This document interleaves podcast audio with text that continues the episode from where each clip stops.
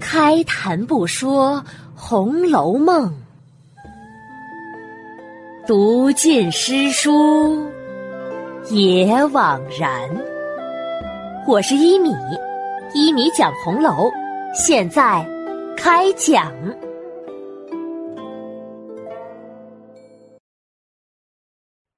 第二百一十六集，笑喷了。上一集啊，讲到贾母要带着大家离开潇湘馆，去别处看看的时候，刘姥姥感叹着说：“都不想离开这里了。”正感叹的时候啊，宝玉从外面走了进来。宝玉脖梗下的大石头正好听到了刘姥姥这一番感叹，大石头心中明白：“哎，看来万般皆下品。”唯有读书高这个思想，就连刘姥姥这个村妇也知道啊。看到林妹妹的房子像个读书人的书房，连她也被折服了。而且呢，刘姥姥通过贾母给黛玉要换窗纱这件事，马上就知道了黛玉在贾母心中的分量。她也马上通过不舍得离开这样的地方来夸黛玉学问好。贾母听到了。心中也高兴啊，这就是你夸女孩子漂亮，不如夸女孩子气质好，更让人喜欢了。嘿嘿嘿，刘姥姥真是个人精啊！世事洞明皆学问，人情练达即文章。这句话一点都不假。大石头想着呀，偷眼来看贾母，贾母果然一脸的高兴。凤姐儿啊，一拉刘姥姥，别舍不得了，走吧，还有好的地方呢。这次啊，我都带你去瞧瞧。说着，大伙儿离开了潇湘馆，出了门，远远的望见水塘中一群人在那儿撑船呢。贾母指指船，他们。既然是预备好船了，走吧，咱们就去坐一回。说着，便向紫菱洲了絮方向走来。还没有来到水塘前呢，只见几个婆子走来，手里都捧着一色的捏丝枪金五彩大盒子走来。这捏丝枪金五彩大盒子。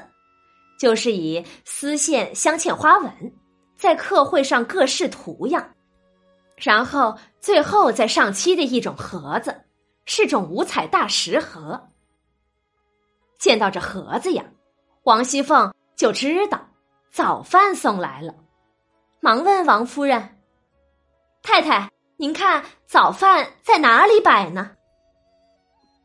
听到王熙凤这问话，还没等王夫人回答呢。宝玉脖梗下的大石头啊，已经在暗笑了。宝玉他娘肯定不拿意见呀，不信你瞧。果然，王夫人微微一笑，问老祖宗吧，老祖宗要在哪里，就在哪里摆就是。贾母听了，便回头吩咐：“你三妹妹那里就好。”你就带了人去摆去，我们从这里坐了船去。嗯，好的，那我先带着人到三妹妹探春的秋爽斋等老祖宗你们。凤姐答应着，便回身和李纨、探春、鸳鸯、琥珀带着端饭的人等，抄近路到了秋爽斋。就在秋爽斋的小翠堂上。调开了桌案，摆好了食物。贾母的丫鬟鸳鸯笑着对其他人指指这些坐席：“ 我呀，天天听说说外头老爷们吃酒吃饭的时候，席上都要有一个篾片相公，他们呀是依附于富贵人家的亲客，主人们在席间要拿他取笑逗趣儿的。我想。”今儿咱们也得了个女孽片了。李纨呢是个厚道人，听了不解鸳鸯这话是什么意思。凤姐儿啊，却马上知道他说的是刘姥姥了，也笑了笑，说的对，咱们今儿啊就拿他取笑一回就是。二人便如此这般这般如此的商议了起来。李纨微笑着来劝。哎，你们呀，一点好事也不做，又不是个小孩了，还这样淘气，小心老祖宗说你们。鸳鸯摆摆手，奶奶没事的，这些呀不与你相干的，出了事儿有我呢。正说着，只见贾母等一群人已经来了，各自随便坐下。先有丫鬟端过两盘茶来。大家吃了。凤姐儿呢，手里拿着西洋布的手巾，裹着一把乌木三香银筷子。这筷子是乌木做的，前端、中间、顶端镶着三节银箔，所以呀，才叫乌木三香银筷子，十分的贵重。王熙凤拿着一把，在那儿点着人数，按席摆下。贾母吩咐：“把那一张小楠木桌子抬过来，让刘庆家在我这旁边坐。”哎，众人答应着，忙把小桌子抬了过来。凤姐儿啊，递了一个眼色给鸳鸯，鸳鸯呢，便拉了刘姥姥出去，悄悄的嘱咐了刘姥姥一席话，最后啊。又加了一句：“姥姥，这可是我们家的规矩，如果错了，我们就笑话你呢。”姑娘放心，错不了的。刘姥姥干脆的答应着，重新归坐。薛姨妈是吃过饭来的，所以不吃，只坐在一边喝茶。贾母带着宝玉、湘云、黛玉、宝钗坐一桌，王夫人带着迎春、探春、惜春姊妹三个人坐一桌，刘姥姥傍着贾母一桌。贾母啊，平日里吃饭都是有小丫鬟们在旁边，拿着树鱼、竹苇、金帕之物的。鸳鸯这个大丫鬟是不用干这个差事的，可今儿啊。鸳鸯偏偏也过来，接过那竹苇来扶着。丫鬟们都知道他是要来捉弄刘姥姥的，便躲了开，让他。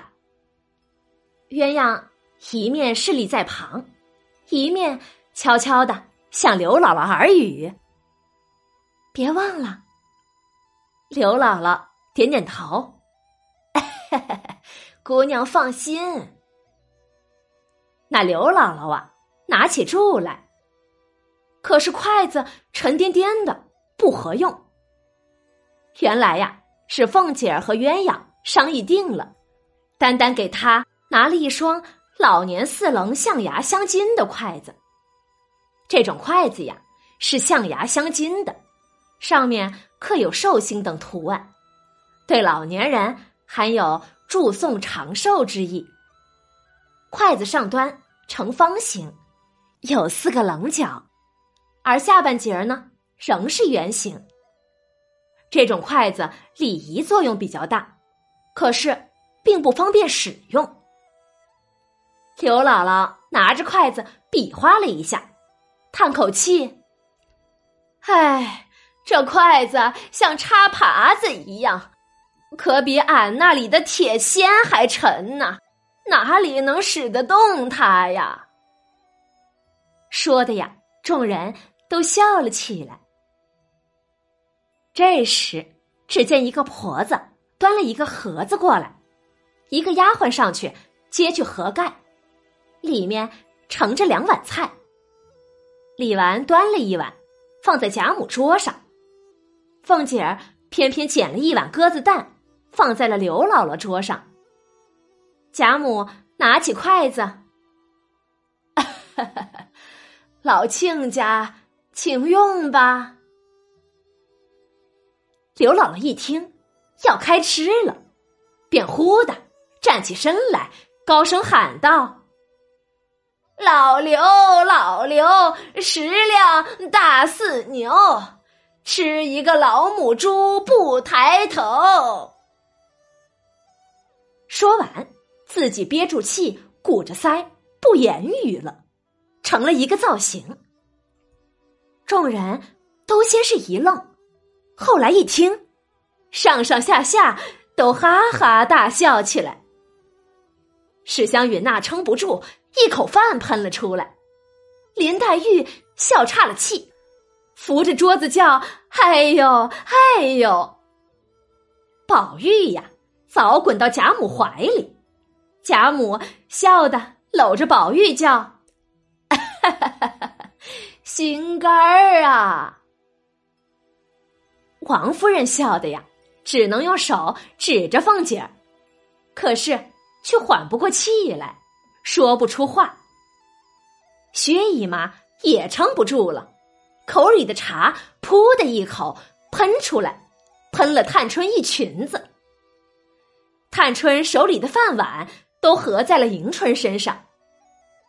惜春离了座位，拉着她的奶娘叫：“啊、哈哈哎呦，哎呦，赶紧给我揉一揉肠子！”地下站着的丫鬟婆子们没有一个不弯腰屈背的，也有躲出去蹲着笑去的，也有忍着笑上来替探春姊妹换衣裳的。